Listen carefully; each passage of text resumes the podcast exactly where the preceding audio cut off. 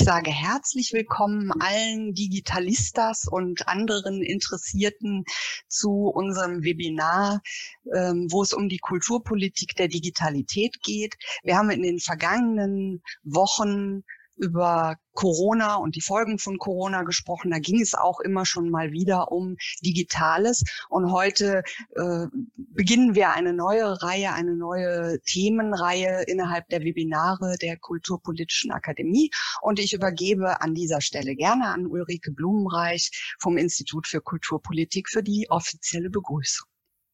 Liebe Kolleginnen, auch von meiner Seite ein ganz herzliches Willkommen zu unserem nunmehr sechsten Webinar der Kulturpolitischen Akademie. Wir beginnen, wie Anke von Heil gerade gesagt hat, damit heute eine neue Webinarreihe zum Thema Kulturen der Digitalität und wie stark ähm, die Bedeutung dieses Themas für Kulturpolitik und ihr Interesse ist, zeigen uns die zahlreichen Anmeldungen, die wir jeden Tag zu diesem Thema erreichen. Wir werden uns in den nächsten fünf Wochen ähm, mit dem Thema digitale Strukturen in Kulturorganisationen, ebenso aber auch in Kulturverwaltungen beschäftigen, werden uns neue digitale Formate ähm, zur Diskussion heranziehen und werden uns auch mit den Förderstrukturen noch mal etwas ausführlicher beschäftigen. So haben Sie schon einmal einen Rahmen dessen, was Sie in den nächsten Veranstaltungen erwarten wird. Mein Name ist Ulrike Blumenreich. Ich bin wissenschaftliche Mitarbeiterin des Instituts für Kulturpolitik der Kulturpolitischen Gesellschaft und zuständig für die Akademie. Und gemeinsam mit meinem Kollegen Henning Mohr hatte ich das Vergnügen, diese zweite Webinarreihe zu konzipieren und gemeinsam mit Ihnen zu gestalten. Wir starten, wie gesagt, damit die Kulturpolitische Akademie, die wir aktuell als Wissensvernetzungs- und Vermittlungsplattform aufbauen mit ganz verschiedenen digitalen und analogen Modulen. Neben der Webinarreihe, die wir jetzt schon mehrfach besprochen haben, bereiten wir gerade aktuell eine analoge Sommerakademie vor, die Mitte September in Wuppertal zum Thema nachhaltige Kulturpolitik stattfinden wird lassen sich überraschen von den weiteren Formaten, die wir gerade in der Planungsphase haben. Gleichwohl wir analoge und digitale Formate nutzen, ist es uns ein zentrales Anliegen, in dieser kulturpolitischen Akademie mit Kooperationspartnern und Kooperationen zu arbeiten. Denn die kulturpolitische Akademie ist kein eigenständiges Haus, sondern lebt von den Kooperationen unserer Partner und mit unseren Partnern. Heute ein herzliches Dankeschön an Martin Zierold von KMM, der ebenfalls hier als Kooperationspartner agiert, genauso wie Martin Letze von der Schleswig-Holsteinischen Landesbibliothek und Dominika Schope vom KM, ZKM in Karlsruhe. Vielen Dank an dieser Stelle. Der Dank ähm, gilt auch meinem, Kolleg meinem Kollegen Simon Sievers, den Sie im Hintergrund ähm, entdecken, weil er für die gesamte technische Abwicklung zuständig ist. Und natürlich Anke von Heil, die bewährterweise mit uns die Moderation für diese Webinarreihe übernimmt und an die ich gerne wieder übergeben möchte. Vielen Dank und ähm, mir bleibt an dieser Stelle immer der die Aufgabe, ein bisschen nochmal über den Ablauf zu informieren und vor allem auch über das Technische dieses äh, Webinars ähm, etwas zu sagen, denn es ist ja ein bisschen anders, als wenn man in einem normalen Zoom-Meeting ist.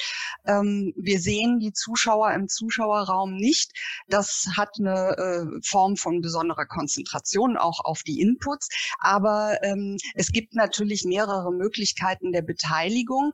Ich werde gleich im Verlauf des Webinars Umfragen starten, ähm, die ganz schnell auch äh, mit äh, ein paar Klicks beantwortet werden können, wo wir dann einfach ein bisschen was über Sie erfahren oder auch über das, was äh, unsere Zuschauer äh, denken. Und ähm, dann gibt es die Möglichkeit, äh, wenn man unten in die Navigationsleiste fährt, da gibt es F und A, Fragen und Antworten. Und da möchte ich bitten, dass Sie alle diesen Kasten nutzen, um Fragen zu stellen. Idealerweise können Sie da schon während der Inputs was reinschreiben und wir haben nach jedem Input eine kleine ähm, äh, Zeit, eben Fragen zu beantworten.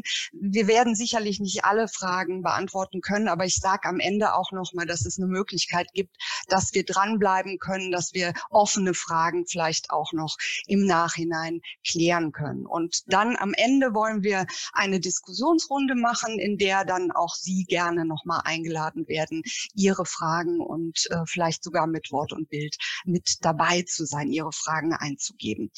Ähm, wir haben heute, die Ulrike Blumreich hat das schon gesagt, drei äh, Inputs, die unterschiedlich sind, aber die vielleicht am Ende eben eine wunderbare Grundlage liefern für die gemeinsame Diskussion. Ich ähm, starte jetzt an dieser Stelle ähm, schon mal die erste Umfrage wenn ich dann gleich zum Input, zum Input 1 überleite, dann können Sie die beantworten. Es geht darum, auch zu hören, wo kommen Sie her, aus welchem Handlungsbereich kommen Sie und wie gut ist Ihrer Meinung nach die Kulturpolitik auf Digitalität vorbereitet nach Schulnoten. Ich starte die Umfrage. Sie können das jetzt sehen und können da antworten. Und ich stelle ganz kurz auch nochmal Dr. Martin Letzel vor. Die Ulrike Blumenreich hat es ja schon gesagt. Er ist Direktor der Schleswig-Holsteinischen Landesbibliothek. Und das Spannende ist, dass die sich im Moment zu einem Kompetenzzentrum für den digitalen Wandel und für die kulturelle Infrastruktur ähm, erweitert. Also das ist eine ganz spannende spannende Sache und ich glaube, wir bekommen da einige Dinge auch aus der ähm, Werkstatt dieser Erweiterung vielleicht mitgeteilt. Martin Letzel spricht über die Grundlagen einer Kulturpolitik der Digitalität und wird uns etwas sagen über auch den Wandel des Bewusstseins in diesem Zusammenhang, über neue Vermittlungsformate, was mich ganz besonders äh, natürlich freut und über auch konkrete Beispiele der Förderung. Ich lese nur ganz kurz kurz vor. Wir haben hier einen kleinen Überhang von Menschen, von Zuschauern aus äh, Kulturverwaltung, also 50 Prozent ähm, und der Rest verteilt sich auf Kulturschaffende, auch einen großen Teil und Kulturpolitik. Und ähm, die meisten sind doch der Meinung, dass die Schulnoten drei und vier ganz gut ist, äh, beschreiben würden, wie die Kulturpolitik auf die Digitalität vorbereitet ist. Das belasse ich jetzt mal an dieser Stelle und äh, würde sagen, Martin Letzel, ähm, du kannst den Bildschirm teilen und äh, Anke von Heil für diese Einführung. Äh, was ihr hier seht, ist die Schleswig-Holsteinische Landesbibliothek und wir versuchen hier so ein Zentrum oder ein Kompetenzzentrum für Digitalisierung und Kultur aufzubauen, weil wir die Erfahrung gemacht haben, dass es Unterstützungssysteme braucht für die kulturelle Infrastruktur, um den digitalen, Wandel voranzubringen. Ähm, und das Ergebnis ist ähm, von kulturpolitischer Seite in Schleswig-Holstein, dass es so etwas braucht, dass es Systeme braucht, die diese, äh, die diese Transformation befördern. Und bei uns ist das die Landesbibliothek. Ähm, Grundlage ist ja erstmal die Frage, ähm, was ist überhaupt Kultur? Ähm, damit müssten wir uns ja als erstes ähm, in Verbindung setzen. Und wir legen einen sehr breiten Kulturbegriff zugrunde. Also Frage, Art und Weise des Zusammenlebens, ähm, die, den Begriff der Zivilisation, in der wir uns befinden. Und Kultur ist geprägt durch Sprache, Symbole, äh, Überlieferung, Identitäten. Was uns in diesem Zusammenhang aber besonders wichtig ist, ist das Verständnis, dass Kultur nichts Statisches ist und sich weiterentwickelt. Das ist, glaube ich, im Zuge der digitalen Transformation ein ganz wichtiger Punkt. Wir sprechen insgesamt auch eher von digitaler Transformation, weil Digitalisierung mittlerweile so ein Plastikwort, so ein Buzzword geworden ist wo nicht genau klar ist, was darunter zu verstehen ist. Manche sagen Digitalisierung und meinen damit das Einscannen von, ähm, von Dokumenten. Manche sprechen von Digitalisierung und meinen die Anwendung von, äh, von Devices, Smartphones etc. Und wiederum sprechen von Digitalisierung und bezeichnen so eine Metaebene äh, einer gesellschaftlichen Entwicklung, der wir, in der wir uns befinden. Deswegen ist es schon sinnvoll, finden wir, von digitaler Transformation zu sprechen und gehen dann davon aus zu sagen, unsere Kultur befindet sich in einer digitalen Transformation. Das heißt digitale Anwendung, digitale Kommunikation und was vermutlich noch viel weitreichender ist, ähm, digitales Denken wird ganz starke Auswirkungen auf unser Zusammenleben haben und damit hat es Auswirkungen auf die kulturelle Infrastruktur und ähm, damit auch auf die ähm, Kulturpolitik. So. Was ist Aufgabe der Kulturpolitik? Sie hat drei Bereiche, in denen sie aktiv werden kann und das gilt für alle Ebenen, sowohl für die Kommunen als auch für das Land äh, als auch für den Bund. Sie kann über Konzepte steuern, über Gesetze oder über Förderungen. Ähm, Gesetze sind Archivgesetze, Bibliotheksgesetze. In Sachsen gibt es das Kulturraumgesetz, das ist also eine Steuerungsmöglichkeit für Kulturpolitik. Äh, Konzepte ist das, was wir unter Kulturentwicklungsplanung verstehen. Äh, in Schleswig-Holstein haben wir äh, eine Zeit lang von konzeptioneller Kulturpolitik gesprochen. Also wir haben gesellschaftliche Entwicklungen aufgegriffen und haben die dann übersetzt in ja so Rahmenbedingungen, äh, auf denen Kulturpolitik agierte. Und letztlich ist ein ganz wichtiges Steuerungsinstrument sind Förderungen. Das sind institutionelle Förderungen, das sind Projektförderungen. Ich weiß, dass gerade im kulturpolitischen Raum auch Projektförderungen ähm, umstritten sind, weil sie ganz stark abhängig machen. Da ist immer von Projekteritis die Rede. Ähm, spannender Ansatz wäre nochmal drüber nachzudenken, wie man zum Beispiel eine Programmförderung gestalten könnte. Also welche, wenn man Programme voranbringen könnte, die wiederum von gesellschaftlichen oder zivilisatorischen Entwicklungen äh, beeinflusst sind, wie zum Beispiel digitale Transformation. Das heißt, eigentlich muss Kulturpolitik ganz stark in diesen Prozess der digitalen Transformation reingehen, weil diese so äh, drastische Auswirkungen auf unsere Gesellschaft hat.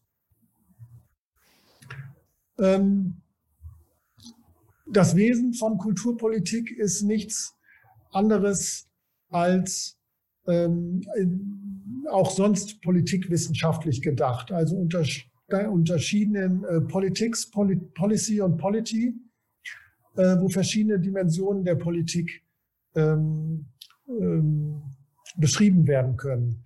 Also klar ist Kulturpolitik, Politi, Politik wird immer durch staatliche Systeme umgesetzt. Klar ist auch eine Policy, ist, ähm, dass äh, Politik inhaltsgetrieben umgesetzt wird, also auch Kulturpolitik sich an Inhalten orientieren sollte. Das ist das, äh, wovon ich gerade sprach, wenn ich von gesellschaftlichen äh, Entwicklungen geredet habe, die aufgegriffen werden sollen und dann sich zum Beispiel in Förderung, in Gesetzen oder in Programmatik umsetzen kann. Und der letzte Punkt, äh, ihr könnt das hier auf den Folien sehen, ich will das gar nicht äh, en Detail alles auffächern, weil es sicherlich auch bekannt ist, ist dann dieser Bereich der Politiks. Was heißt das denn nun in der Kulturpolitik? Ähm, auch da kann man den Bereich äh, übertragen und auch da kann man den Bereich anwenden auf digitale Transformation.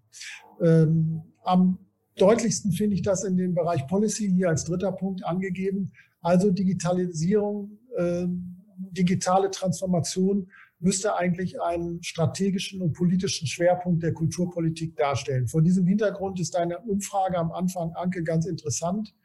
Ähm, wenn die Meinung nach den Schulnoten aufkommt, wie man fragt, ob Kulturpolitik auf Digitalität vorbereitet ist, da ist ja ganz viel drei, vier und fünf. Und ich muss das leider ähm, bestätigen aus vieler auch eigener Erfahrung. Das ist kein Unwillen, sich damit zu beschäftigen, sondern das ist einfach die Komplexität des Themas.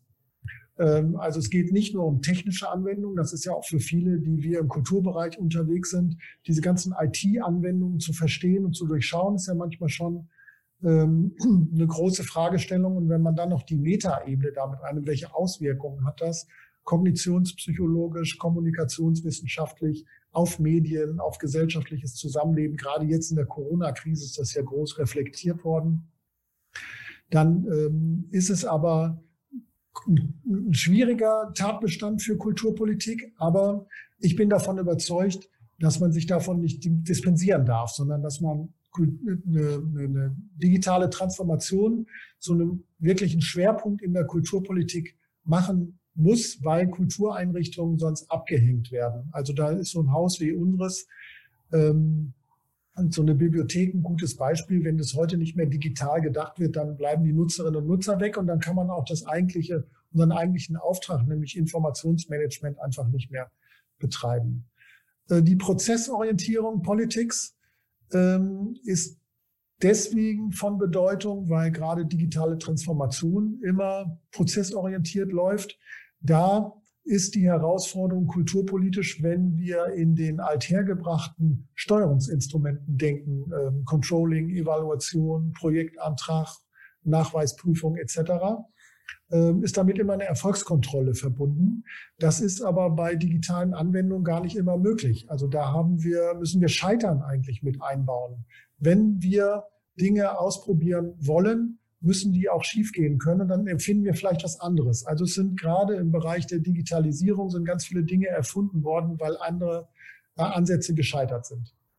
Ähm, aber sag das mal einer Kulturpolitikerin oder einem Kulturpolitiker, wenn du sagst, ich möchte 50.000 Euro haben, aber ich weiß nicht, ob es funktioniert. Ähm, zu dieser Freiheit müssen wir aber auch kommen.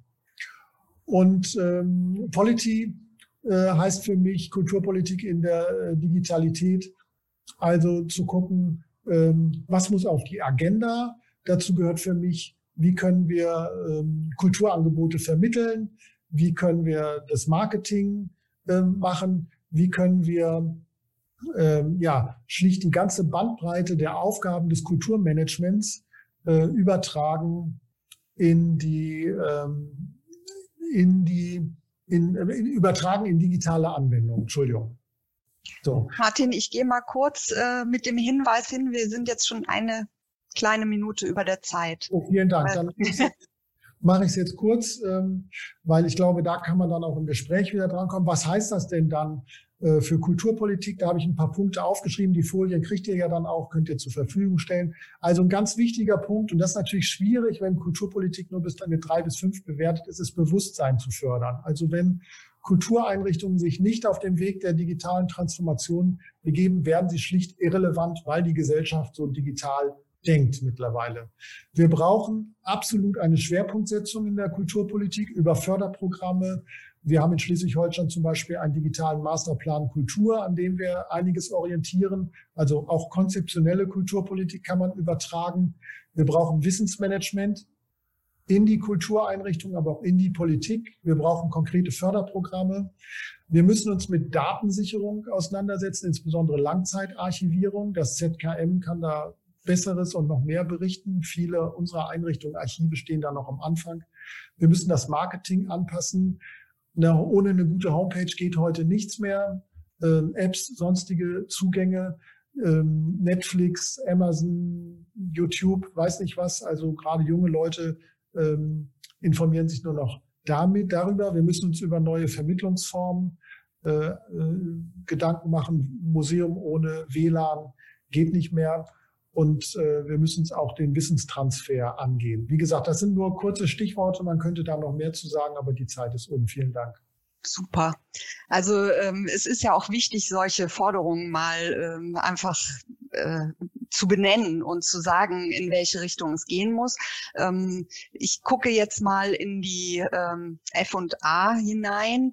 Da kam schon eine Frage, die von Ulf Preuß gestellt wurde. Setzt der Fokus auf Vermittlung und Marketing nicht zu kurz? Beziehungsweise zu spät an. Also das ist ja dann der Output letztendlich. Gemeint ist die Transformation der Kultureinrichtungen zu digital handlungsfähigen Kulturbetrieben. Ähm, das ist äh, ein, ein Statement vielleicht, aber auch verbunden mit der Frage, setze es nicht zu spät an, die ich jetzt mal an dich weitergebe.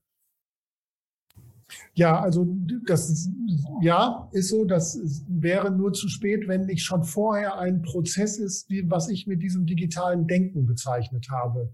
Also wirklich zu gucken, ähm, was bedeutet das für unser Kulturangebot und das dann zu übersetzen. Dann sind Vermittlung und Marketing zwei Bereiche daraus. Ne? Aber ähm, schon auch zu gucken, was heißt das eigentlich für unsere Einrichtung. Wobei ich niemals dafür plädieren würde, und ich glaube, das haben wir auch in Corona-Zeiten gemerkt, dass man das, dass man analog komplett durch digital ersetzen kann. Es muss eine Ergänzung sein. Ne? Digital bedeutet Kultur mehr und anders zu erleben, aber kann das analoge Erlebnis natürlich nicht ähm, verdrängen. Jetzt wird noch gefragt, äh, wie genau Digitalität definiert wird. Oh, ich glaube, weiß nicht, ob wir ähm, da weiterkommen, wenn wir jetzt da noch mal einsteigen. Äh, die Annette Jagler fragt das, aber ähm, vielleicht kannst du da ganz kurz was dazu sagen, ja. sonst würde ich denken, dass es vielleicht auch noch mal bei den anderen beiden Inputs aufkommen wird. Ja. Das, das wird sicherlich, ich äh, kann da nur, aber das ist vermutlich Eulen nach Athen tragen, empfehlen Felix Stalder zu lesen. Die Kultur der Digitalität, da steht die, da steht die. Be, be, ich hab's, ich hab's gerade, ich hab's gerade geschickt, Martin. in, in den Chat rein oder wo hast du oder per per Antwort. Ja, jetzt kommen hier natürlich Antwort, die ja. die Fragen äh, in in äh, im Sekundentakt. ähm, ich, ich lese noch eine vor, weil dann würde ich nämlich äh, an Martin Zierold weiter ähm, reichen und wir greifen das dann vielleicht am Ende nochmal auf, weil die bleiben ja äh, bestehen. Also ähm, gewachsene Strukturen ist hier das Stichwort äh, Wort und dann natürlich eben, wie kann man das aufbrechen? Also wie ist die Forderung, wenn ich da lese Trial and Error, äh, das mit Kulturbetrieben in Verbindung zu bringen? Da wissen wir alle, was da äh, dann an Augenrollen und so äh, kommt. Aber ähm, das äh, ist, ist die Herausforderung. Äh, Andrea Geipel, Andrea vom Deutschen Museum fragt das zu Recht und äh, vielleicht da eine ganz kurze Antwort auch noch äh, von dir. Ja, also was Andrea Geipel da fragt, ja, das muss aufgebrochen werden. Wir brauchen da eine ganz neue Form von Personalmanagement, Ressourcenorientierung und, und auch Verständnis von Zusammenarbeit. Da kann Martin Zierold viel mehr und viel besser sagen. Und zu dem Thema Kosten und Ressourcen, äh, ja, ich glaube, der Gedanke muss sein, nicht Digitalisierung als noch ein Add-on zu nehmen, sondern es muss integriert werden. Und manchmal muss man auch man, das, was man bisher teilweise finanziert hat, kann man dann halt nicht mehr finanzieren. Dafür muss man Ressourcen ein bisschen äh, umstrukturieren. Klar, genau. das ist der, die Möglichkeit, die Töpfe neu zu verteilen. Aber Martin, vielleicht kannst du auch gleich nochmal im F&A-Kasten gucken, ob du vielleicht die ein oder andere Frage schriftlich beantwortest. Aber ich danke auf jeden Fall für den Input bis hier, der uns ja mal schön eine Basis gelegt hat und äh, das Thema eben ähm, auf einer Metaebene ähm, auch ähm, eingeführt hat. Und ähm, genau, den Bildschirm wieder zurücknehmen und ähm, mir bleibt es jetzt äh, die Überleitung zu dem Martin Zierold ähm, zu gestalten. Ich denke mal, viele von denen, die zuhören, zuschauen, werden ihn kennen. Ähm, er hat eine sehr spannende Professur inne an der Hochschule für Musik und Theater in Hamburg, nämlich die für Innovation durch Digitalisierung. Das ist natürlich äh, eine ganz spannende äh, Geschichte und er ist das, äh, der Leiter des Instituts für Kultur- und Medienmanagement. Ähm, also äh, er ist auch wirklich in der gestaltenden Funktion da und wird uns jetzt über kulturpolitische Leitlinien äh, etwas erzählen. Ähm, an dieser Stelle äh, sollte ich die Umfrage zwei eigentlich starten, die wir jetzt auch haben. Nein, da habe ich jetzt die falsche Umfrage genommen. Das ist die Frage um Frage zwei, weil wir wollten nämlich auch noch mal etwas zur Kulturpolitik abfragen. Welche zwei Aspekte sind Ihrer Meinung nach für eine Kulturpolitik der Digitalität am relevantesten? Da können Sie mal ganz kurz ähm, drauf antworten. Dann können wir das vielleicht auch noch in den äh, Input von äh, Martin Zierold mit äh, übernehmen. Ähm, wir haben eben auch schon von äh, Martin Letzel gehört, dass es um Transformation gehen muss, auch um eine Haltung, die Haltung, das ist, glaube ich, jetzt auch das Stichwort für den Input von ähm, Martin Zierold. Und ähm, oh, das sind noch nicht genug. Fortfahren. Also ähm, wir gucken gleich mal auf die Umfrage nochmal drauf. Das ist immer so ein bisschen schwierig, das zu steuern ähm, und alle zu motivieren. Also alle werden jetzt kräftig noch eben ihre Antworten eingeben und Martin, vielleicht kannst du schon, ah ja, du hast deine Präsi schon mal am Start. Und es sieht so aus, dass es ein Kopf-an-Kopf-Rennen gibt zwischen Strukturanpassungen einfordern und Wissenstransfer gelungener und gescheiterter Praxis zur Verfügung zu stellen Und Weiterbildung scheint nicht so interessant zu sein und auch die Fördersystematik müsste aus der Sicht unserer Zuschauer nicht unbedingt zwingend als erstes geändert werden. Coaching auch nur drei Prozent. Das gebe ich dir jetzt mal in deinen Input mit. Ähm, Martin, vielleicht kannst du das nochmal im Hinterkopf behalten. Aber ansonsten ist die Bühne jetzt deine. Ja, vielen Dank ähm, für die Einladung und in dieser Runde dabei zu sein. Ich habe ja ein bisschen die Mittelposition zwischen den grundsätzlichen, grundlegenden Überlegungen von Martin Letzel und dann nochmal den Gedanken von Ika Schope ähm, aus Blick einer konkreten Einrichtung, die natürlich auch Vorreiter im Digitalen ist. Ich selbst bin ja auch eigentlich mehr auf der Ebene der Einrichtung unterwegs, äh, begleite die, berate die, beforsche das und habe aber versucht, auch aus dieser Erfahrung so quasi in dem Zwischenschritt zwischen diesen beiden Ebenen der Kulturpolitik ganz grundsätzlich und den Bedürfnissen von konkreten Einrichtungen mir Gedanken zu machen über mögliche Leitlinien. Ähm, und ich habe den Begriff, der von der KPG vorgeschlagen worden ist, der war mir gleich sehr sympathisch, weil ich glaube, in der digitalen Transformation ist es gut, sich an ein paar ganz grundlegenden ähm, ähm, Leitlinien zu orientieren, ähm, auch in der kulturpolitischen ähm, Gestaltung von Digitalisierung. Und eine solche Leitlinie, ein solcher Grundgedanke, ähm, den ich äh, vor längerer Zeit in einem Text gelesen habe und wo ich dachte, der bringt einen Kern zum Ausdruck, ähm, den ich selber schon viel gedacht habe, aber nicht so prägnant ausdrücken konnte, stammt von dem amerikanischen Publizisten George Westerman, der mal geschrieben hat, when it comes to digital transformation, digital is not the answer, transformation is. Und ich glaube, dieser Grundgedanke ist auch schon in dem Beitrag von Martin Letzel angedeutet und, und formuliert gewesen.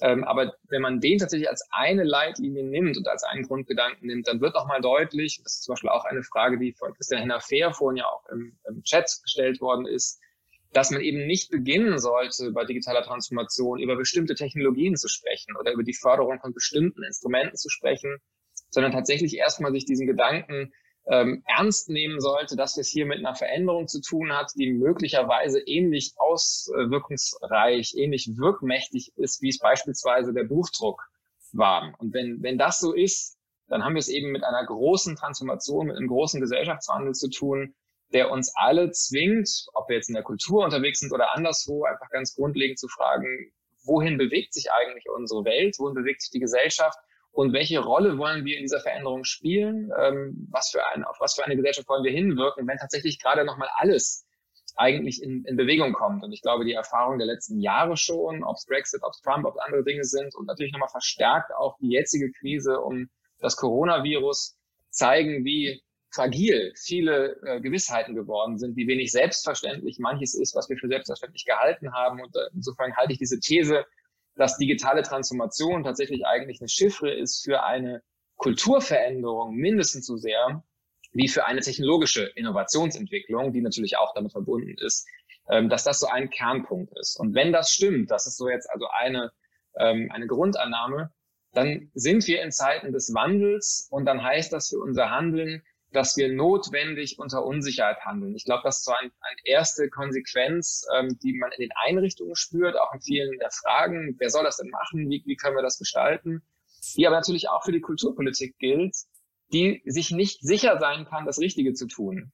Ähm, weil wir einfach es in einer dynamischen Zeit zu tun haben, wo das, was heute funktioniert, morgen schon überholt sein kann. Und auch das ist eine Erfahrung, ähm, da ist das Coronavirus und die Pandemie eigentlich eine Art Schulung im, im, Umgang mit Unsicherheit und im Umgang mit der Erfahrung, dass wir Pläne machen, die wir morgen über Bord werfen müssen und übermorgen ähm, schon wieder neu durchdenken müssen. Und eine ganz wichtige Leitlinie ist also, glaube ich, ähm, Embrace Uncertainty, äh, um es auf Englisch zu sagen. Also diese Unsicherheit, ähm, wenn ich lieben lernen, dann doch zumindest akzeptieren und nach Handlungsmöglichkeiten unter Unsicherheit zu suchen. Und eine Erfahrung, die ich oft mache, ist, dass vielleicht zu oft Kultureinrichtungen, aber eben auch Kulturpolitik versucht, sich abzusichern, also sehr defensiv vorgeht. Und aus dieser Haltung heraus, aus einem Sicherheitsbedürfnis, ist es sehr schwer, unter Unsicherheit kreativ und dann auch erfolgreich und wirksam zu sein.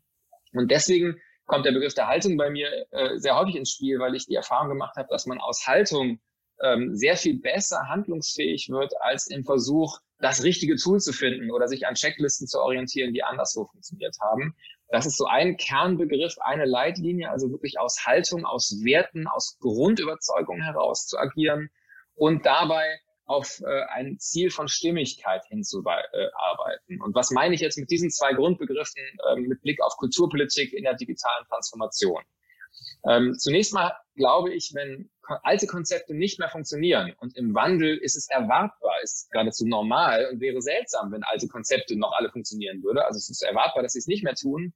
Dann braucht man eine Haltung, die vielleicht stärker von Forschen und von Experimentieren geprägt ist, als es in Zeiten von Stabilität der Fall ist, wo man auch mal Erfolgsrezepte weiter ausrollen und skalieren kann. Und jetzt, glaube ich, muss man sehr viel stärker sich daran gewöhnen, dass man immer wieder neu aus sagen, diese Unsicherheit erfährt und dann eben tastend sich fortbewegen muss.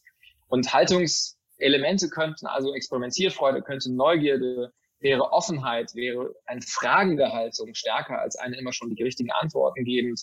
Improvisation, Mut, Nichtwissen, ähm, ermutigen zu Fehlern hatte Martin Letzel auch schon angesprochen, ähm, Lerninteresse, Kooperation, Dialog ähm, und ganz klar auch Prototyping. Also nicht erst loslegen, wenn man das perfekte Konzept hat, sondern starten mit einer Idee und einfach mal ausprobieren, wie würde denn da ein Prototyp aussehen und was kann man aus dem lernen, auch wenn er vielleicht noch nicht ähm, perfektionistisch äh, ähm, befriedigend ist.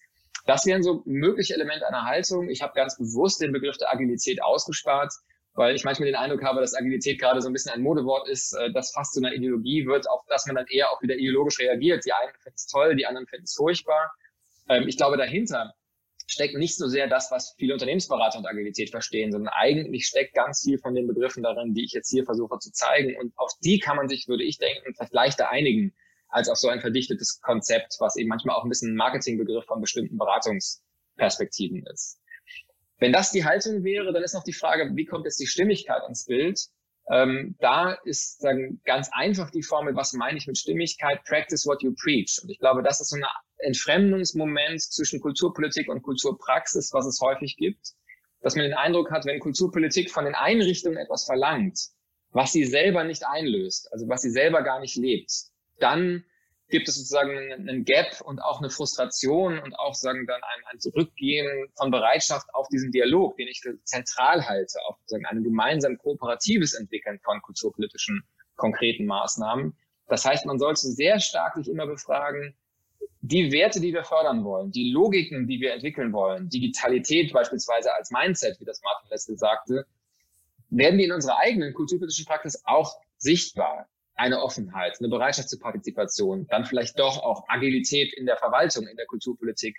Das wäre so ein zweites ähm, Zielbild. Und wie könnte sich jetzt sozusagen Haltung und Stimmigkeit konkret in Förderung ausdrücken? Ähm, zunächst mal, glaube ich, ähm, wäre viel gewonnen, wenn man tatsächlich sagen würde, Förderung wird an Haltung gekoppelt. Damit meine ich ausdrücklich nicht eine bestimmte Haltung. Also es geht mir nicht darum zu sagen, das schöne, gute Ware zu definieren und zu sagen, nur wer da Teil des Clubs ist, darf gefördert werden, sondern zu sagen, Haltung kann auf ganz verschiedene Weisen ähm, sozusagen produktiv sein. Wichtig ist, dass sie reflektiert ist und dass jede Einrichtung für sich eine genuin eigene entwickelt und die auch artikuliert. Also tatsächlich zu sagen, wir fördern dann, wenn es auch wirklich einen strategischen Zugriff aus einer solchen Transformationsperspektive gibt. Also welche Rolle spielen wir als Haus X in diesem großen Gesellschaftswandel? Wie möchten wir da uns da positionieren? Und wenn ich das formulieren kann, dann sollte ich auch gefördert werden. Nicht so sehr, um jetzt 80.000 Euro für die nächste App rauszuhauen, um es ein bisschen überspitzt zu sagen. Förderung muss aber auch in sich selbst stimmig sein. Und wenn Förderung sagt, ähm, es geht hier um eine tiefgreifende Transformation, dann kann man eben nicht alles mit Projektstrukturen lösen, sondern muss man eben auch, und das ist ja auch in manchen Fragen schon deutlich gewesen, diesen grundlegenden Organisationswandel, der es eben oft auch äh, braucht, den auch mit begleiten. Und das geht eben selten aus einer Projektstelle heraus oder aus einem Zweijahresprojekt, sondern eben auch in einer langfristigen Kooperation, einem langfristigen Begleiten auch von diesen ähm, Veränderungen in den Einrichtungen, die eben viel mehr sind, als nur eine Digitalstelle einzustellen.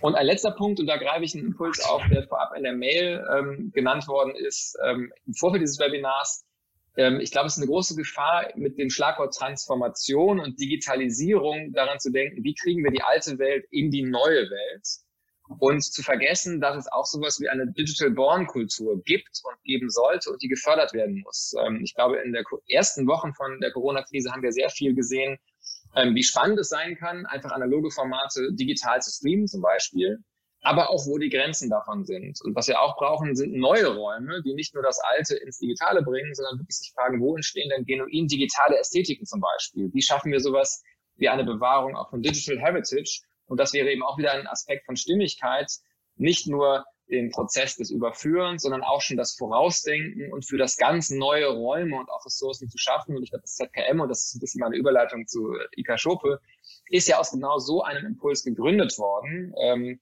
für das Neue einen neuen Raum zu schaffen. Und vielleicht brauchen wir ganz viele ZKMs äh, 2020 wieder, die mit einem ähnlichen Gestus auch nochmal ganz neue Räume physisch wie digital aufmachen, ähm, neben dem Unterstützen der bestehenden Einrichtungen auf dem Weg in dieser digitalen Transformation das war der Versuch, sehr schnell ein paar Leitgedanken. Ja, wir sind äh, in dieser äh, Knappheit des Webinars so ein bisschen ähm, an, an, an Timeboxing äh, gebunden und dann passiert noch irgendwie sowas mit der Umfrage. Ich soll noch sagen, da war irgendwas mit einem Häkchen nicht in Ordnung. Wir werden das beim nächsten Mal äh, besser hinkriegen. Aber äh, jetzt würde ich sagen, nutzen wir ganz schnell die Gelegenheit, auf die, den Fragekasten zu schauen und ich würde dir dann, damit ich gleich auch direkt an äh, die äh, Dominika Schope weitergeben kann, damit wir die Zeit nicht zu sehr, verlieren, ähm, auch vielleicht dich bitten, dann auch einiges noch ähm, schriftlich vielleicht äh, zu, zu beantworten.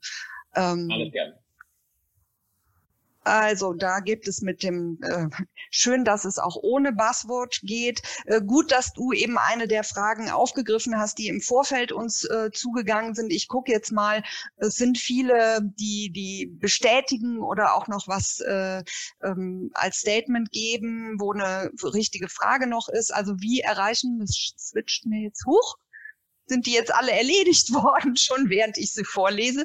Also ist eine Herausforderung nicht auch, ach, das hatte die Andrea gefragt und anscheinend sind jetzt alle äh, Fragen, die Genau, nein, hier noch, wie kann man denn solche Haltungen fördern? Fragt auch nochmal Andrea. Sollte das schon im Studium passieren? Das finde ich ja auch einen ganz wichtigen Aspekt. Und da bist du natürlich als Lehrender ganz besonders. Ja, also im, die kurze Antwort wäre ja, unbedingt. Ähm, das muss schon im Studium passieren, ähm, wenn das ein gutes Studium sein soll. Ähm, aber es ist natürlich nicht zu spät, wenn es da nicht passiert ist. Also das ist das Spannende an Haltung auch gegenüber Talent, dass ähm, Haltung veränderlich ist nach meinem Verständnis und eben eigentlich ein konstanter Reflexions- und auch Entwicklungsprozess ist. Man kann eben auch lernen und auch im Lernen seine Haltung entwickeln. Ähm, aber ich glaube, ein gutes Studium muss heute genau diese Ebene mit reinnehmen. Also quasi zu den Wissensdimensionen und auch den Kompetenzdimensionen braucht es diese Metakompetenz eigentlich, seine eigene Haltung zu formulieren, ähm, zu reflektieren, zu entwickeln und dann nach stimmigen Konstellationen zu suchen. Das ist so mein Verständnis. Wirksam wird man immer dann, wenn man quasi handeln kann, authentisch aus der eigenen Haltung in einem Kontext, der dazu eine Resonanzbeziehung hat, der also passt. Ich kann in einer Haltung in einer Organisation total wirksam sein und in einer anderen völlig wirkungslos, weil einfach die Passung nicht da ist. Und ähm, es ist auch eine Kompetenz, genau diese Orte zu schaffen oder zu finden, in denen eben meine Haltung ähm, in einer Stimmigkeit zu, zu meinem Umfeld ähm, ist. Und mir ist deswegen nochmal nur ganz kurz, ganz wichtig zu sagen, ähm, die eine Gefahr im Haltungsbegriff, die ich immer wieder sehe, ist dieses Verständnis von dem normativ zu lesen, als es geht darum, dass alle Studierenden am Ende eine bestimmte Haltung haben. Das ist wirklich ausdrücklich nicht gemeint, sondern es ist tatsächlich gemeint, die individuelle Kompetenz, eine persönliche Haltung zu entwickeln, die zu reflektieren und auch artikulieren zu können. Und ich glaube, dass das auch eine Leadership-Kompetenz ist und eine Strategiekompetenz in Organisationen. Organisationen sind eben genauso gefragt, ihre Haltung zu formulieren. Und da ist es uns geholfen, wenn es ganz viele verschiedene gibt. Also gerade nicht den Einheitsbrei von den, den guten, moralisch positiven Haltungen in diesem Sinne, sondern wirklich einfach ein Ausdruck von bestimmten Werten, von Zielstellungen, von einem Umgang mit mhm. Communities. Und das muss im Studium beginnen, aber es ist nur eine Facette. Super, das war jetzt nochmal sehr ausführlich für alle Studierenden, die uns eventuell zuschauen sollen. Und jetzt, du hast ja schon gesagt, eigentlich hast du auch in deiner Präsentation schon einiges für ähm, Dominika Schope vom ähm, ZKM vorgelegt. Ähm, sie ist die Leiterin der Abteilung Kommunikation und Marketing dort und ich kenne sie aus den Zusammenhängen von Smart Places und ähm, ihre Schwerpunkte sind unter anderem auch das Audience Development und ich freue mich jetzt sehr auf deine Präsentation und du kannst loslegen. Vielen herzlichen Dank, Anke. Seht ihr meine Präsentation? Super. Ähm, ja, ich würde direkt tatsächlich an Martin Zierold anknüpfen und zunächst mal sagen, nein, wir brauchen nicht ganz viele ZKMs, denn ich bin ganz zuversichtlich, dass sich tatsächlich jetzt die Kulturinstitutionen einfach nach und nach wandeln und an die ja, an die Anforderungen und die Ansprüche der Gesellschaft und der einzelnen Zielgruppen auch einfach nach und nach anpassen werden. Die einen werden es schneller tun, die anderen werden es etwas langsamer tun und es ist dann die Aufgabe der Kulturpolitik, genau das zu ermöglichen. Ähm, was ganz wichtig ist, ist in der Tat ähm, eine Haltung, die Rolle des Hauses. Und ich glaube, das ist die grundlegende Frage, die sich jede Institution stellen muss. Welche Rolle spielen wir in der Gesellschaft? Welchen Auftrag verfolgen wir für das ZKM? Ich komme jetzt zu einem ganz konkreten Beispiel nach diesen zwei vielleicht etwas abstrakteren Impulsen. Ähm, geht es tatsächlich darum, einen Bildungsauftrag zu erfüllen. Wir müssen eine sehr, sehr breite Gruppe an Menschen ansprechen, im Idealfall die gesamte Gesellschaft. Und da stellen sich natürlich ähm, einige Herausforderungen. Am ZKM versuchen wir das äh, beispielsweise, wenn ich jetzt von Kommunikation und Marketing spreche, auf den verschiedensten Wegen zu lösen. Das heißt, wir spielen Informationen analog wie auch digital aus. Und hier komme ich zum einen der ganz großen Kritikpunkte, als ähm, die Digitalisierung um sich schlug, ähm, haben ganz viele Häuser angefangen, digitale Strategien zu erfinden und zu konzipieren. Das ist in meinen Augen ein ganz, ganz großer Fehler, denn digital allein zu denken reicht nicht. Wir müssen das Analoge und das Digitale zusammendenken, denn eine Digitalisierung oder eine Digitalität oder eine digitale Kultur ist im Grunde nur ein ähm, ja, ein Kulturwerkzeug, ein neues, das wir nach der Schrift, nach den bewegten Bildern haben, das wir für uns nutzen können. Und wir müssen sie im Grunde anwenden, um die Zugänge zur Kultur zu erweitern. Das heißt, um noch mehr Türen zu schaffen, die geöffnet werden können, um an kulturelle Inhalte zu kommen. Das versucht das ZKM so gut wie möglich zu machen. Ich bin mir jetzt nicht sicher, ob das ZKM allen ein Begriff ist. Ich möchte das ZKM nicht mit einem konventionellen Museum vergleichen, weil es unter ganz anderen Prämissen gegründet worden ist. Es ist ähm, 1987 gegründet worden, 1989 gegründet worden, ähm, mit der Intention, die Kunst in das digitale Zeitalter zu überführen führen. Der Anspruch war also von Anfang an ein ganz anderer und schlug sich ganz praktisch darin nieder, dass von Anfang an das ZKM ein Videostudio hatte. Ja, ein Videostudio, das zum einen ähm, einfach den Künstlern half, Werke zu produzieren, wie sie eben für den digitalen Bereich vorgesehen waren, was man aus den 60er, 70er, 80er Jahren ähm, gelernt hatte, wie eben äh, Medienkunst, frühe Videokunst entstand, aber auch zunehmend computerbasierte Kunst in den 90er Jahren geboren wurde. Auch dafür wurde Bewegtbildmaterial benötigt. Ähm, insofern hatte das Videostudio damals eine rein produktive Funktion. Nach und nach ging es auch über ähm, am Haus zu dokumentieren und hat sich weiterentwickelt. Und darauf komme ich jetzt gleich nochmal zu sprechen.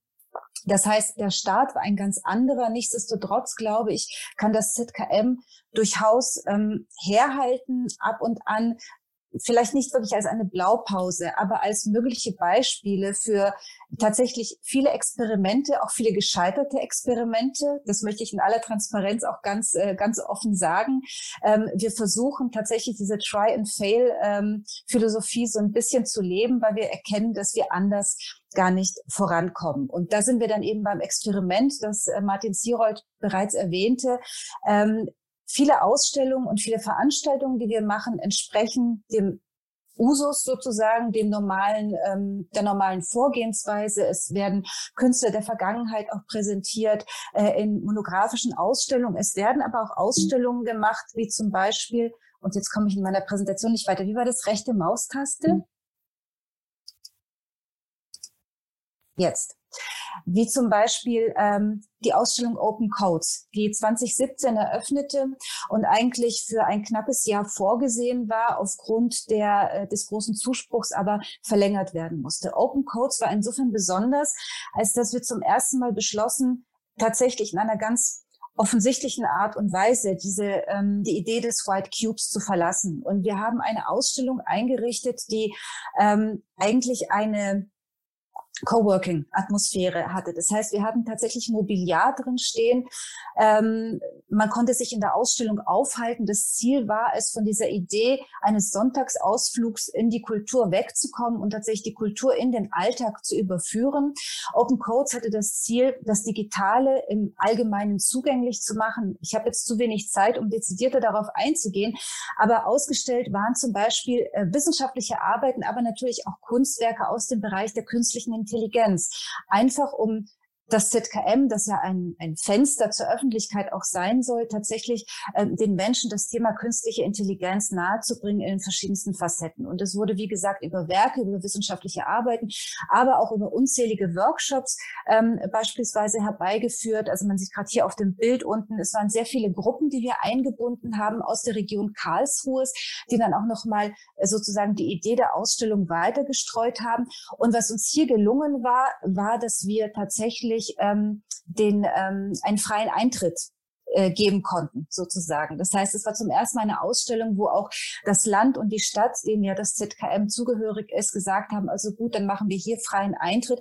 Und das war natürlich eine, ähm, ja, ein gutes Zeichen von Seiten der Kulturpolitik, dass man tatsächlich hier die Tore ganz weit öffnen konnte und Menschen kamen wirklich mehrere Male. Sie standen nicht unter Zeitdruck. Sie besuchten das ZKM also immer und immer wieder über mehrere Stunden hinweg.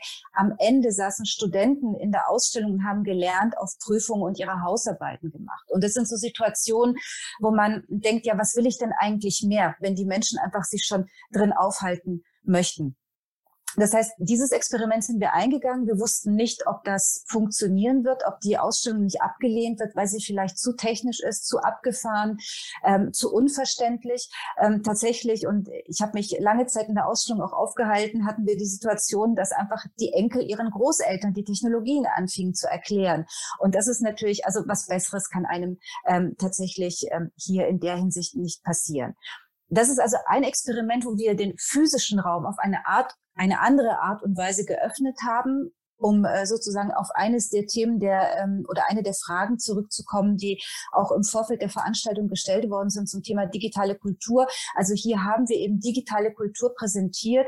Wir haben zugleich aber die Kunst auch tatsächlich als eine Art Vehikel genutzt, ähm, um sozusagen ähm, die ähm, ja das Thema einfach weiter zu streuen.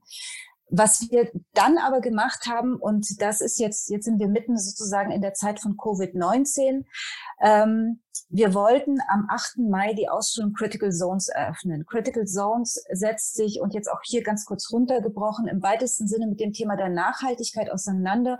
Es geht um die kritische Zone, in der wir leben. Das ist ein wissenschaftlicher Begriff.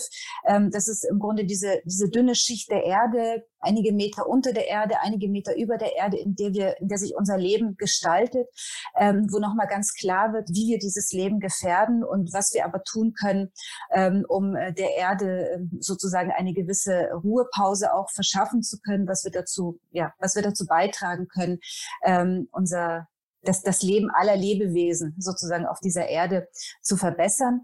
Ähm, wie gesagt, die Ausstellung sollte am 8. Mai eröffnet werden. Das hat aufgrund von Corona schlichtweg nicht geklappt, weil Kunsttransporte nicht möglich waren, weil Künstler nicht anreisen konnten. Und ähm, wir haben dann überlegt, was für ein Format können wir generieren, um ähm, das Thema, was einfach jetzt verhandelt werden muss, das eben nicht ein Jahr warten kann, wie können wir dieses Thema in die breite Bevölkerung tragen?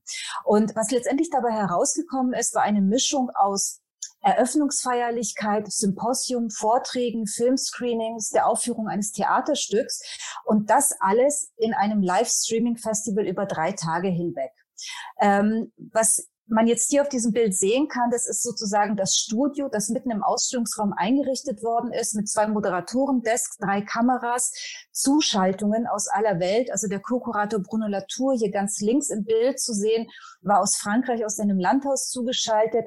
Der andere Screen zeigt die Referenten, die über verschiedene Zoom-Sessions äh, live zugeschaltet worden sind. Das heißt, ähm, Man kann hier oben noch sehen, die ganze Regie saß im ersten Stock. Man sieht hier die Kabinen der äh, Synchronübersetzung. Wir haben alle Beiträge aus dem Englischen ins Deutsche übersetzt, weil wir natürlich auch das deutsche Publikum adressieren mussten, neben dem internationalen. Es gab eine Videoregie, es gab aber auch zahlreiche Redakteure, die all die Fragen, die während der drei Tage aufkamen, ähm, an die Moderationstische runtergegeben haben, die dann direkt beantwortet wurden. Das Ziel war es nämlich, in dieser Veranstaltung auch Partizipation zu ermöglichen. Und das ist ja die ganz große Herausforderung bei diesen ganzen Streamings und digitalen Formaten, die man sich da jetzt erfindet. Es ist wieder so eine ein Einwegkommunikation. Ne? Also man sendet aus dem Haus heraus und vielleicht kommt dann irgendwo was zurück. Wir haben einen Telegram-Kanal eingerichtet und hatten gehofft, dass wir 100 Leute zusammenkriegen, die vielleicht ein paar Fragen stellen zur Veranstaltung. Dieser Telegram-Kanal explodierte im Laufe des ersten Abends. Äh, wir haben jetzt immer noch 1200 Mitglieder in diesem Telegram-Kanal und der war wirklich ganz fantastisch, weil irgendwann die Teilnehmer des Telegram-Kanals äh, untereinander anfingen, Literaturhinweise auszutauschen, sich gegenseitig Fragen zu beantworten. Das heißt, dieser Telegram-Kanal wurde plötzlich zu einem Lebewesen, das eigentlich ohne unser Zutun existierte, aber durch uns initiiert worden war und in unsere Richtung ähm, natürlich auch arbeitete. Also hier sieht man nochmal die Verteilung. Dieses Streaming Festival war eine, ein einziges Experiment.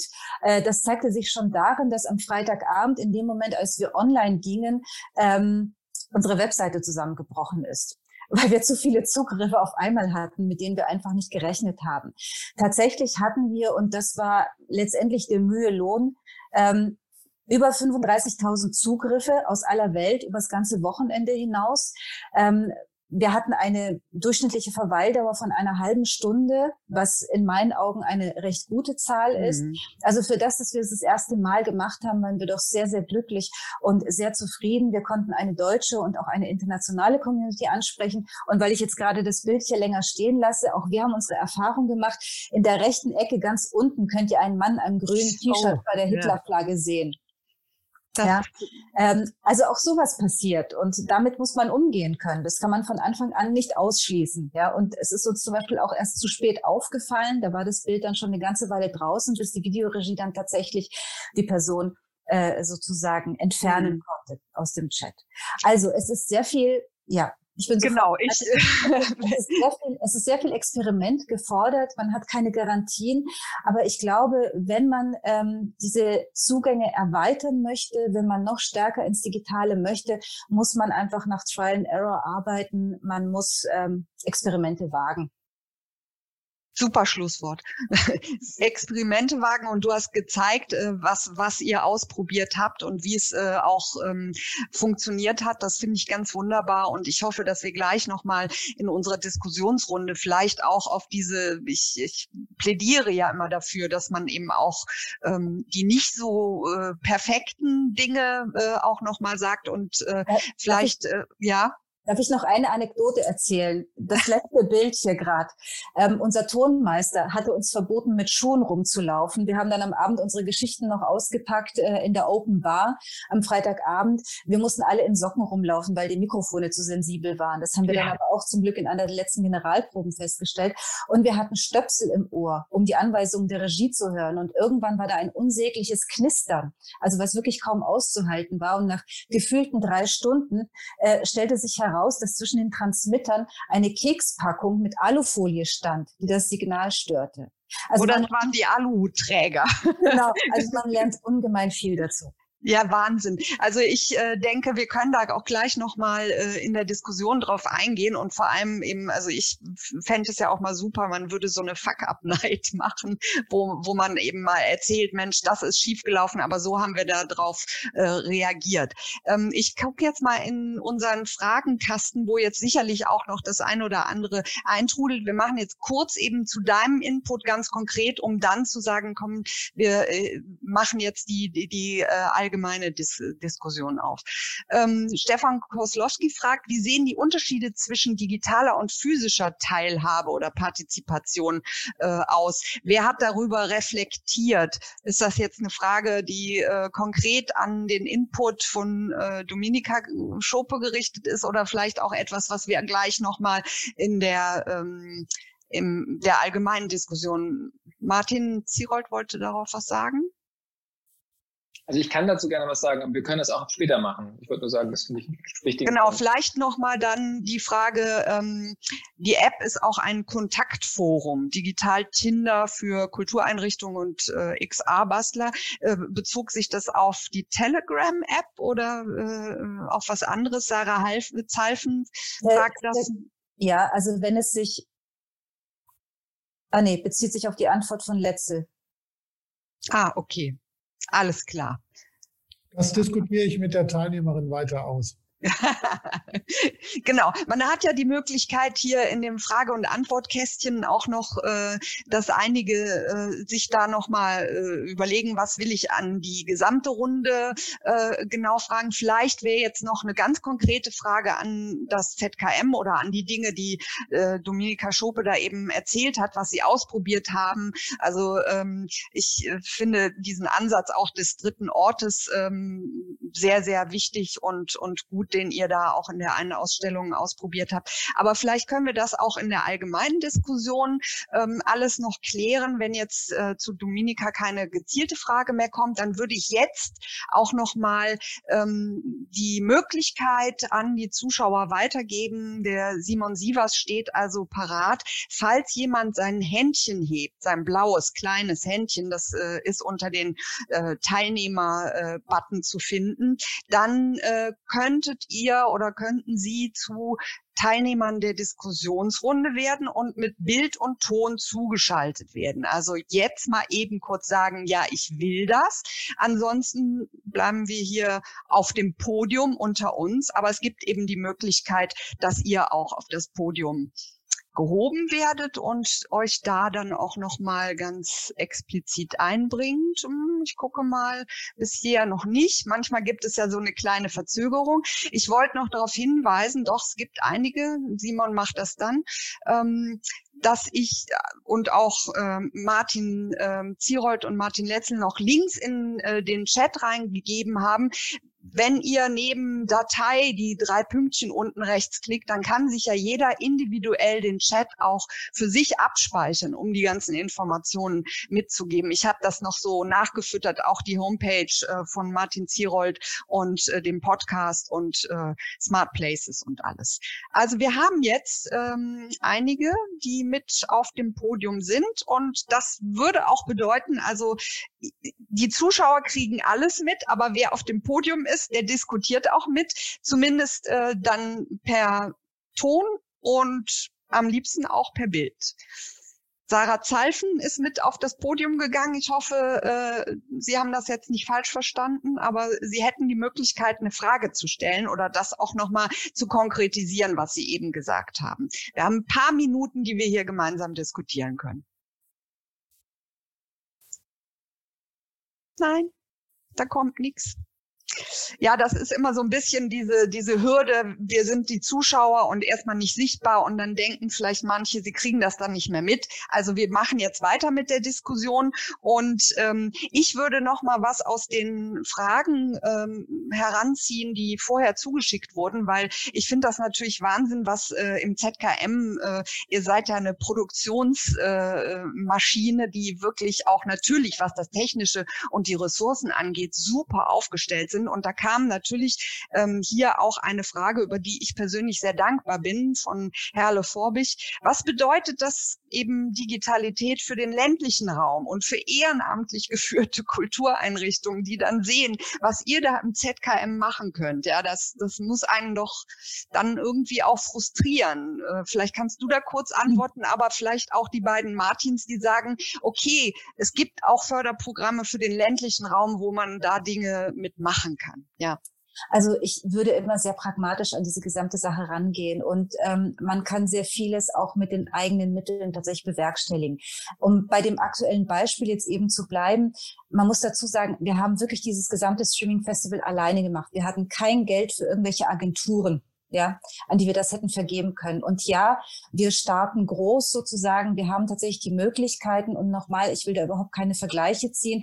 Es ist aber auch so, dass ganz viele Kompetenzen in letzter Minute angeeignet wurden auch. Ja, das heißt, wir haben jetzt nicht die Leute, die aus dem Fernsehen kommen und genau wussten, wie man Livestreamings mit zehn Zuschaltungen gleichzeitig ähm, realisiert, äh, wie viele Funkstrecken man sich dafür einkaufen muss. Das hat man sich alles angelesen. Ähm, und da wären wir wieder bei der Haltung, weil die Leute auch einfach eine gewisse Lust darauf hatten, so etwas zu tun letztendlich und uns da auch der Ehrgeiz gepackt hat, das verwirklichen zu können. Aber wenn wir jetzt eben in den ländlichen Raum übergehen, was wir können zum Beispiel, ich komme nochmal ins ZKM zurück, Entschuldigung, wir können nicht immer für alles das Videostudio einspannen. Aber wenn wir eine Führung anbieten, dann machen wir auch einfach einen Insta-Walk. Das heißt, einer hält sein Telefon hin und der andere führt durch die Ausstellung. Und das können im Grunde auch kleine Einrichtungen, die sei es jetzt im städtischen oder im ländlichen Raum sind und ähm, interessante Dinge haben, die sie gerne an die Öffentlichkeit bringen können, dann kann man das in einer ganz authentischen Art und Weise, auf eine sehr transparente Art und Weise realisieren und muss sich da überhaupt nicht, man muss überhaupt nicht meinen, sich mit den Großen messen zu müssen. Da in, in der Manchmal hilft ja auch schon ein Ansteckmikro, was Richtig, irgendwie ein bisschen genau. besser genau. Sound. Ne? Aber genau. Martin Letzel hat jetzt auch schon gesagt, da möchte er einhaken. Ja, ich glaube, also aus unserer Sicht ist das ZKM auch ein Benchmark, was wir nie erreichen. Also wir haben nicht das Geld, wir haben nicht die Ressourcen fertig. Das ist äh, andere Liga jetzt ähm, für ein ganzes Bundesland. Ähm, trotzdem glaube ich, dass man auch äh, was im ländlichen Raum erreichen kann. Äh, und dann muss man halt niedrigschwelliger anfangen. Also wir haben in Schleswig-Holstein sogenannte digitale Knotenpunkte eingerichtet in der Zusammenarbeit mit Bibliotheken und Volkshochschulen ähm, wo zum Beispiel ein Ladenlokal in Meldorf, in Dithmarschen an der Westküste den ganzen Tag geöffnet ist, belieb, äh, bespielt von der Volkshochschule, wo digitales Ausprobieren möglich ist. Das ist durch ein Förderprojekt des Landes ähm, ins Leben gerufen worden. Das wird jetzt vom Kreis Dithmarschen übernommen. Das ist nicht die große Nummer wie das ZKM, aber das ist ZKM im Kleinen und das ist für die Bürgerinnen und Bürger vor Ort im ländlichen Raum im Umkreis von 20, 30 Kilometern.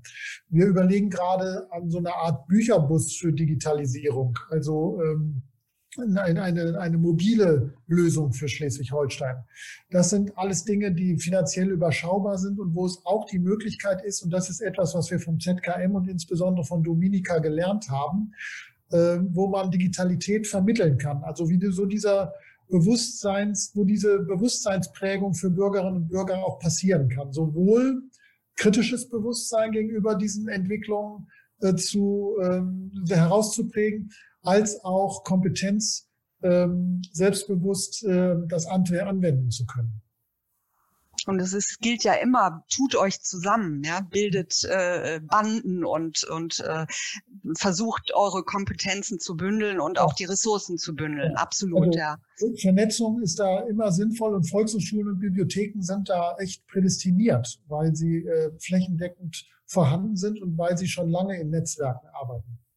Ich muss da jetzt aber noch kurz auf einen Punkt eingehen, weil Martin sagt irgendwie, ähm, das ZKM, so ein Haus mit so viel Geld. Also so viel Geld ist das nicht, äh, denn wir haben im Grunde einen, einen alten Bau, den wir erhalten müssen. Aber wir wären hier tatsächlich bei der Förderthematik.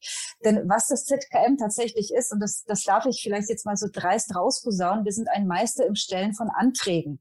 Das heißt, wir machen den ganzen Tag nichts anderes als Projektanträge zu stellen und zu versuchen, Gelder zu beschaffen, um eben solche Dinge Dinge realisieren zu können. Zumal man sagen muss, das Streaming Festival war ja gar nicht kalkuliert und wurde aus dem Ausstellungsbudget letztendlich genommen, was dann aber wiederum bedeutet, für die Ausstellung fällt dann auch wieder weniger Geld an. Also es ist nicht so, dass da einfach noch mal was äh, dazugekommen ist. Und ähm, gerade jetzt, was die Anträge anbetrifft, Smart Places ist ja ein bekanntes Projekt, das ja über vier Jahre gelaufen ist. Ähm, aber auch das intelligente Museum beispielsweise wird jetzt von der Kulturstiftung des Bundes gefördert werden, wo es darum geht, künstliche Intelligenz im Museumsraum anwendbar zu machen. Im ersten Schritt passiert es über künstlerische Arbeiten. Also auch hier wird wieder die Kunst als Vehikel genommen, um mit KI zu experimentieren, ähm, sie an die Bürger heranzutragen ähm, und auch zu reflektieren in dem Moment. Also auch durchaus kritisch zu hinterfragen. Ähm, aber genau diese Antragsstellung ist ja die Problematik, ähm, denn die frisst einfach so wahnsinnig viel Zeit. Ähm, im Bereich aller Mitarbeiter. Ähm, und es sind wirklich alle am Haus, die Anträge bei uns schreiben, also nicht nur eine bestimmte Abteilung, ähm, dass man sich da von der Kulturpolitik tatsächlich wünschen könnte, hier die Verfahren zu verändern und den Geldfluss auf eine Art und eine andere Art und Weise zu ermöglichen absolut, das bindet ja auch an diese Forderungen, die äh, am Anfang zur Kulturpolitik geschickt wurden, ähm, an. Ich habe hier jetzt noch eine interessante Frage auch von Vadim Miro der ähm, natürlich fragen wir uns alle, welche Erfahrungswerte gibt es denn jetzt durch die Digitalisierungswelle oder die Welle an Angeboten, die in den Kultureinrichtungen im Zusammenhang mit dem Lockdown gemacht wurden, ähm, was die Rezeption angeht, ja, ist äh, jetzt festgestellt worden, okay, die, das Publikum will sowas, das Publikum hat da äh, darauf reagiert. Und vor allem, das ist die spannende Frage, äh, ich glaube, da habt ihr alle auch Antworten darauf, kann man jetzt dann von Audience Development äh, in diesem Zusammenhang sprechen? Gab es da neue, äh, die man erreicht hat, neue Dialoggruppen, wie ich ja mal gerne sage, oder ähm, ist das letztendlich ein Angebot gewesen, was doch in der Community derer geblieben ist, die eh schon bei einem waren? Das kann ich vielleicht sehr konkret beantworten. Diese Ausstellung Critical Zones wird ja, wurde ja konzipiert von Peter Weibel und Bruno Latour. Nun ist Bruno Latour kein Mensch der Kunstwelt, sondern Soziologe und Philosoph, der eine sehr große Schule im Grunde um sich geschart hat, international mit den Themen, mit denen er sich beschäftigt. Und ich kann davon ausgehen, dass fünf 50 Prozent dieser 35.000, die zugegriffen haben auf die Veranstaltung, überhaupt nicht auf die Idee gekommen wären, sich für das ZKM zu interessieren, wenn nicht klar gewesen wäre, dass es sich um Bruno Latour, um seine Theorien und die Ausstellung zu Critical Zones handelt. Das heißt, letztendlich hatten wir hier eine andere Form des Funneldenkens, wo wir über ein Thema es geschafft haben, die Leute für ein Haus zu interessieren. Ich will jetzt erstmal gar nicht sagen begeistern, denn das kann ich tatsächlich nicht beurteilen. Ähm, ich kann zumindest aus den Telegram-Chats, und wie gesagt, es waren einige bei den 1200 Mitgliedern sehen, dass man sehr glücklich war über die Art und Weise der Veranstaltung und vor allem hier auch über die Möglichkeit der Partizipation, dass eben tatsächlich die Zuschauer nicht reine Empfänger an Informationen waren, sondern dass auch ihre Fragen Eingang gefunden haben und tatsächlich von Bruno Latour oder von Donna Haraway beantwortet werden konnten konnten. Ja, also das war, das war ganz fantastisch. Aber insofern, ich kann nicht mit konkreten Zahlen hantieren. Ich kann nicht sagen, so und so viele waren es. Ich kann aber definitiv sagen, wir haben neue Menschen erreicht. Wir haben nicht Besucher erreicht. Die Frage ist, und das ist wohl die herausforderndste Frage für alle Institutionen, wie können wir die jetzt halten? Hm das ist ja eben die nächste Frage, aber vielleicht auch noch mal an die beiden Martins, sage ich jetzt mal. Ähm, habt ihr irgendwelche Erkenntnisse jetzt, also weil das ja immer wieder auch äh, die Frage aller Fragen ist, was ist passiert, was äh, habt ihr gesehen an eben der Frage der Rezeption von solchen Formaten? Martin Zierold vielleicht. Ja, die Frage ist immer, wer das Mikrofon als erstes einschaltet, der darf uns erst sprechen. Ähm, also ich habe leider auch keine sagen, quantitativen Daten. Ich kann eher so ein bisschen ähm, aus Alltagsempirie und auch aus den vielen Gesprächen, die wir auch mit, im Rahmen des Podcasts Wie geht's Kultur geführt haben, ähm, wo viele Einrichtungen ja auch berichtet haben, was ihre Erfahrungen sind. Ähm, meine Wahrnehmung, sehr vorsichtig und, und ähm, ähm, tentativ gesagt, ist, dass ähm, nicht so sehr massiv neue Menschen erreicht worden sind. Also gar kein Widerspruch zu ICA, das ist ein sehr spezifischer Fall, weil da eben über das Thema und die Person natürlich neue Leute in das Haus gekommen sind, ähm, aber Menschen, die sich vorher schon für Natur interessiert haben. Also insofern ist dann da auch eine Konstanz gewesen. Und ich glaube, auch bei den meisten Einrichtungen sind es nicht unbedingt neue Menschen gewesen, prinzipiell, die jetzt dann ihre Liebe zu X entdeckt haben, aber ähm, dass absolut neue Menschen für digitale Wege entdeckt worden sind. Also Menschen, die diese digitale Kanäle genutzt haben, die das vorher nicht getan haben und vielleicht auch das Gefühl hatten, das ist ja furchtbar. Also warum soll ich mir eine Ausstellung digital angucken oder warum soll ich mir ein Konzert im Livestream anschauen? Da geht doch alles verloren. Ähm, und die jetzt vielleicht manchmal ihre Vorurteile bestätigt bekommen haben, aber ich glaube auch in großen Teilen zumindest eine neue Offenheit bekommen haben. Und ich glaube, das ist ein ganz wichtiges Learning, auch im Blick auf Audience Development. Es geht ja nicht immer nur um mehr Menschen, auch das ist wichtig oder es ist schön, wenn es gelingt, sondern es geht ja auch um andere Formen des Austauschs und eben auch ein, ein Erproben von, mhm. was bewegt sich. Ich glaube, da ist ganz viel passiert.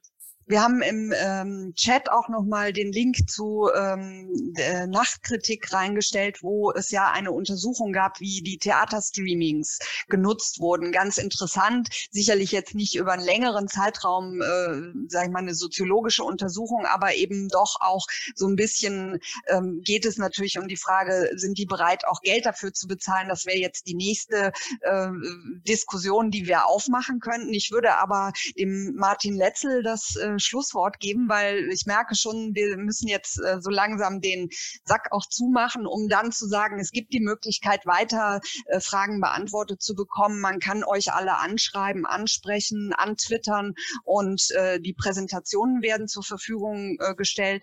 Ähm, und äh, wir stellen auch äh, alle möglichen Links und äh, Informationen noch auf die Seite bei der Kulturpolitischen Akademie und das Video gibt es ja auch zum Nachschauen anschauen. Aber ähm, und ich verweise noch auf nächste Woche, da geht es nämlich auch um die äh, digitalen Strategien in den Kultureinrichtungen. Also ich glaube, da sind auch wieder viele mit dabei. Aber Martin Letzel vielleicht noch äh, abschließend, was ist aus seiner Sicht die Evaluation jetzt der Lockdown-Angebote?